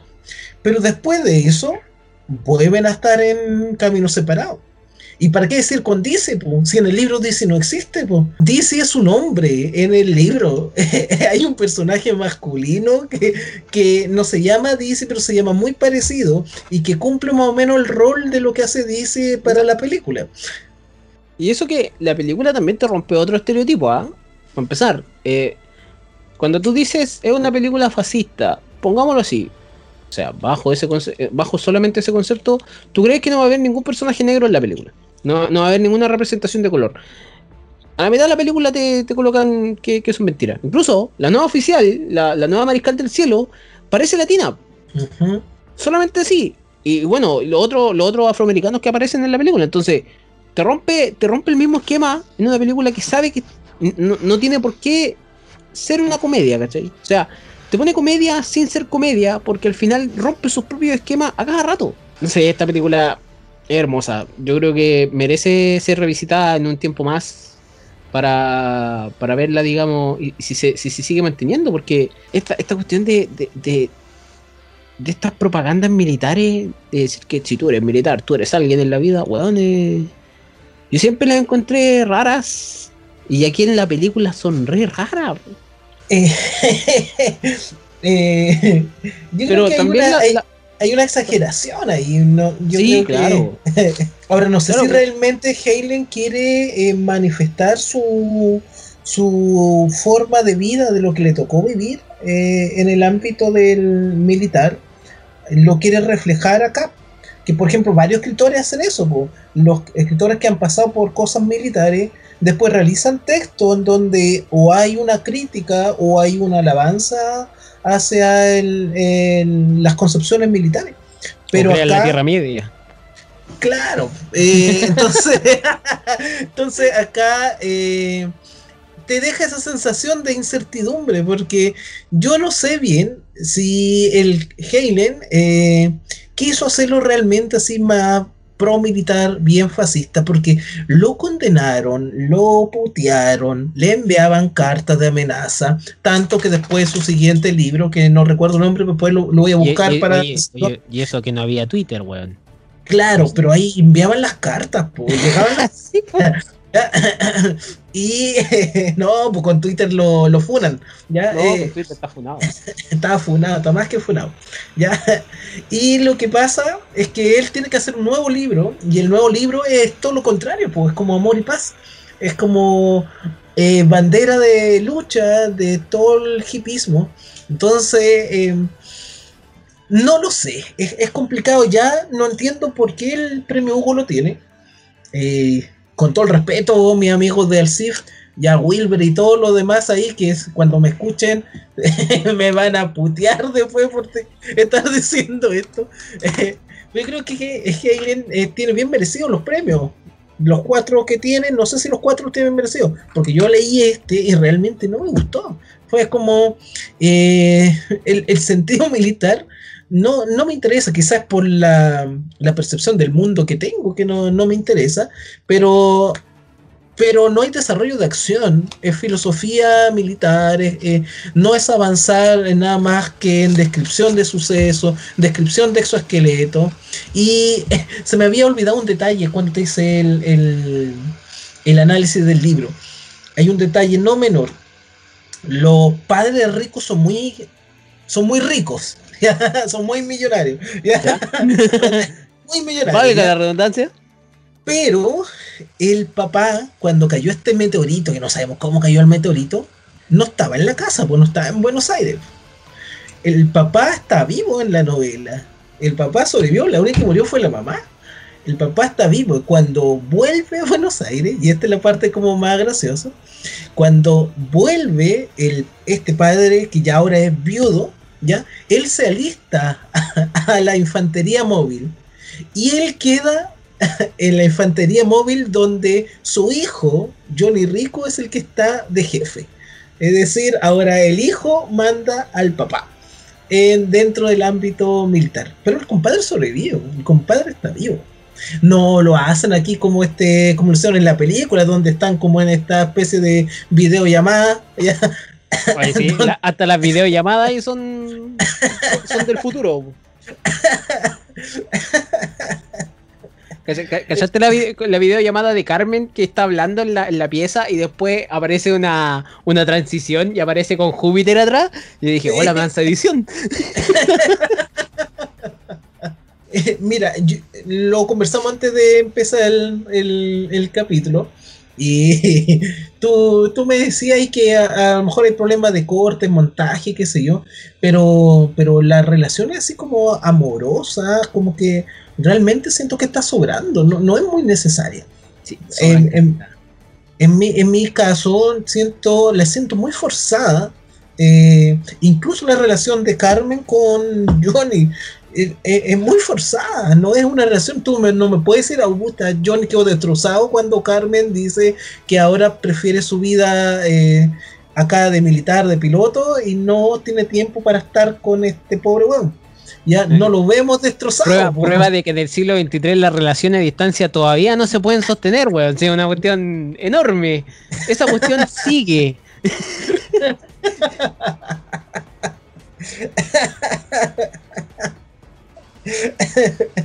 habiendo tantas aplicaciones donde permiten ahí pues seguir eh, manteniendo comunicación, no. Oye, oye, pero te terminan por mensaje, y, y, lo, y los otros, todo, todo el pelotón viendo atrás tuyo.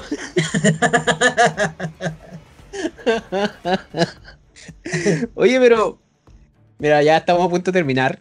Eh, pero sí te tengo que decir, hasta la sociedad en ese tiempo era muy distinta. O sea, la audiencia de prueba que vio esta película eh, encontró que el personaje, en el corte original de la película, por decirlo así, Carmen técnicamente, supuestamente iba a estar dividida entre dos personajes. Que uno es el piloto este, el nuevo, el rival de Rico en el, partido de fútbol, y Rico. Eh, la audiencia, en los años 90, la audiencia de prueba encontraba que Carmen era una mujer inmoral. Ah, Hoy en día eso ni siquiera debería importar. Pero en ese momento lo encontraron así. Entonces, la, otra crítica que le hicieron, la audiencia de prueba, era que encuentran inhóspito que Carmen haya elegido su carrera por sobre el amor. Se tuvo que cortar ciertas cosas en la película.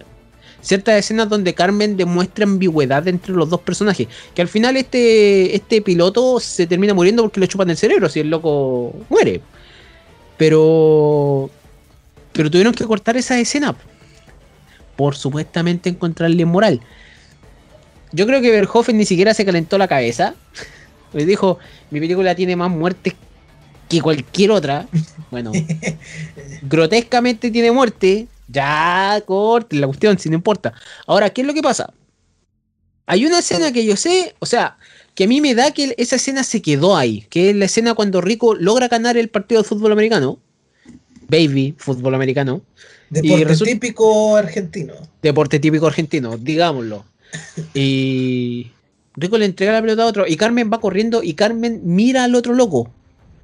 Antes de darle el beso a, Rico y lo queda mirando así, no, no de manera hostil, Pero esa yo creo que es la única escena que se les quedó de todas esas escenas supuestamente que, que deberían estar. Entonces, hasta la sociedad ha cambiado respecto al público que tenía el, 97 esta película. Y por eso esta película se ha ganado la fama que ganó. O sea, esta película dentro de, los, de, las salas de cine no ganó tanto como fue eh, en, su forma de video, en, arrendar películas en ese momento. Sí. Ahí, ahí ganó. Y, por eso está dentro de los de, la, de las 100 mejores películas de los 90. ¿Alcanza a ser eh, película de culto?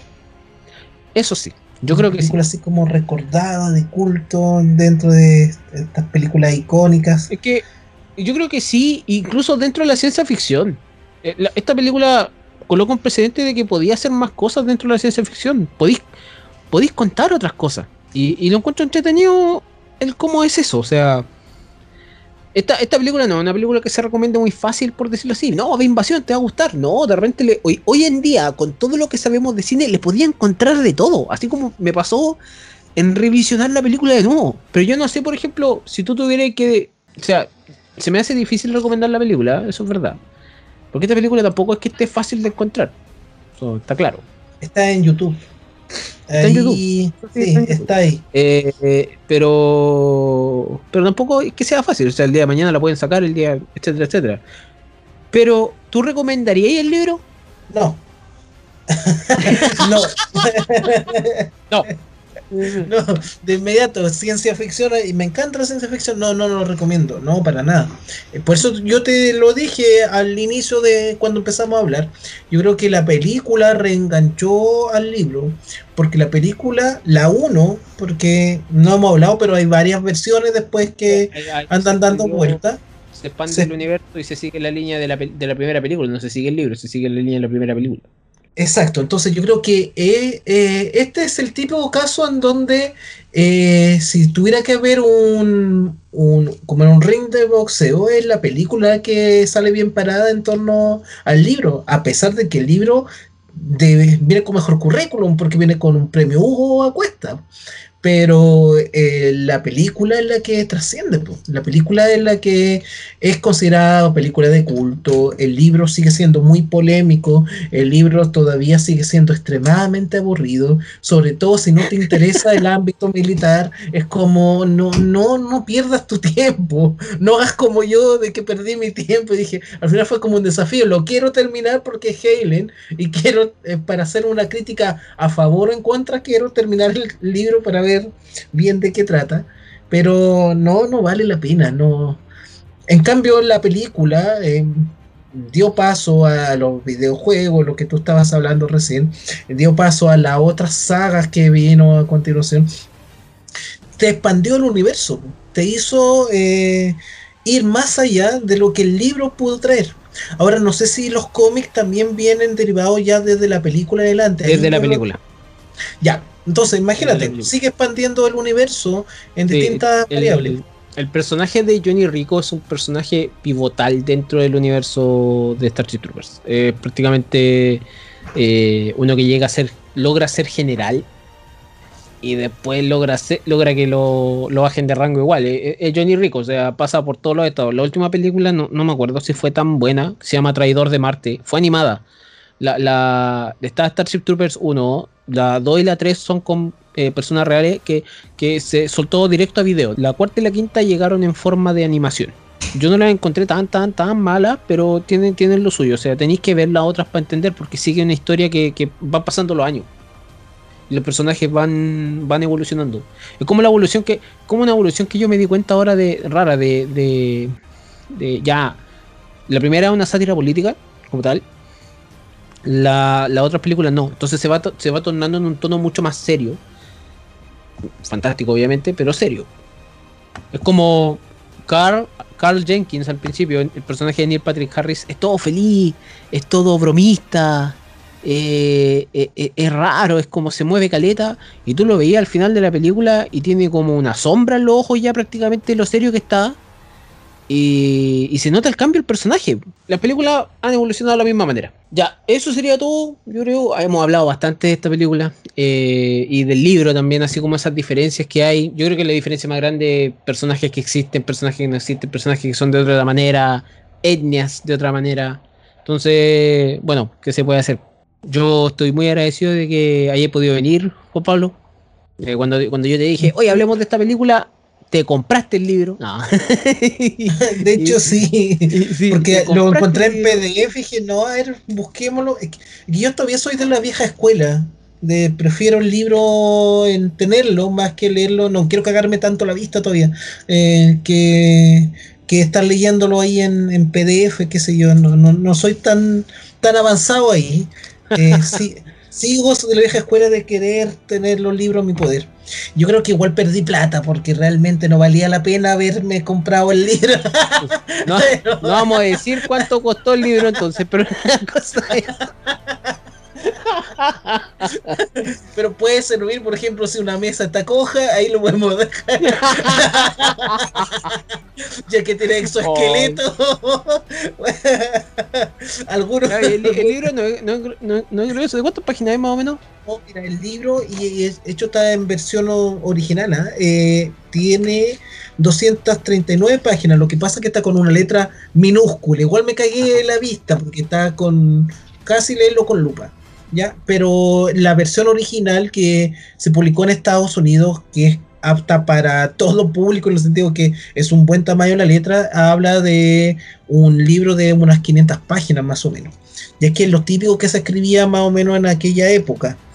Eh, bueno, y eh, no lo conté, pero los libros, eh, sobre todo de ciencia ficción en aquella época, aparecían por capítulos, por, como una especie de fanzine, eh, como en las revistas Pulp aparecían esto. Entonces el, el libro este, Tropa del Espacio, apareció así, apareció por parte. Apareció por parte hasta que se unió y se formó finalmente el libro juvenil, que hay que recalcarlo, libro juvenil de Robert Hale. No voy a dar mayores detalles. De 59. Oye, pero hay grandes cosas, por el año 54 cuatro años antes apareció Fahrenheit 451 de Ray Bradbury. Ah, y ese, ese lo publicó en la revista Playboy. Y es, ese libro sigue siendo bacán. Se publicó en Playboy. Se publicó en Playboy y salió por primera vez. What the fuck? Eh, fue por el macartismo por la censura que tenía el senador McCarthy con los comunistas y entonces empezó a censurar todo lo que estaba apareciendo. Había una censura muy fuerte ahí, que seguramente tú te sabes esa historia de las traiciones que habían en Hollywood en aquella época, ah, sí. donde los comunistas tenían que irse, etcétera, etcétera, o estaban encarcelados, la lista negra de los 10, qué sé yo. Ya, entonces en esa época Ray Bradbury no iba a escribir eh, fácilmente le iban a publicar un libro como Fahrenheit 451 donde destruye una sociedad distópica y dice que leer no importa, que quemar los libros, etcétera, etcétera, de que la felicidad es por las píldoras, por todo más. En el fondo está siendo irónico. Entonces, ¿quién le publicó el libro? Su amigo Hugh Hefner, que recién tenía su primer emprendimiento, que era Playboy, que estaba recién saliendo su revista. Era una pibe. Claro. Y esa pyme que tenía, esa, esa pyme de conejitas, eh, en su inicio mezclaba de nudo, lo mezclaba con ciencia ficción, porque era un fanático de la ciencia ficción. Y grandes escritores, Asimov, por ejemplo, también escribió ahí, también escribió cuentos, empezó a publicar ahí. Entonces, se, era, la ciencia ficción no era muy bien recibida en Estados Unidos en aquella época. ¿Por qué? Porque en aquella época había que hablar de otras temáticas, entonces la única forma que los escritores de ciencia ficción pudieran avanzar era a través de escribir por episodios. Y la única forma de escribir episodios era a través de estas revistas pulp. Está bueno, está bueno ese dato, no, no, sabía que, el Playboy había sido eh, de ese tipo, no que he sido fan de la revista, así que. no, no, no sabía. No, no, no. canal.